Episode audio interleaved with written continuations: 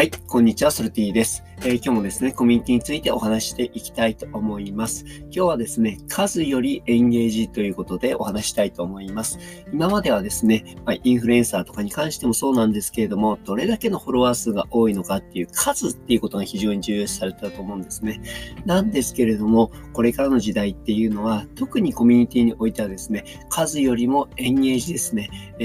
ー、広さよりも深さっていうことで、どれだけの関係性を築けていけるのか、まあ、どれだけ深く関係性を、えー、築いているのかっていうところがね、重要なのかなというふうに思ってます。1万人のフォロワーさん、えー、浅い1万人のフォロワーさんよりも深い、えー、100人のフォロワーさん、これが非常にキーポイントの、え考え方になるのかなというふうに思っております。なのでこれからコミュニティとかね、作る方っていうのはそういったことをですね、え頭の中に入れておく必要があるんじゃないかなというふうに思っています。ソルティでした。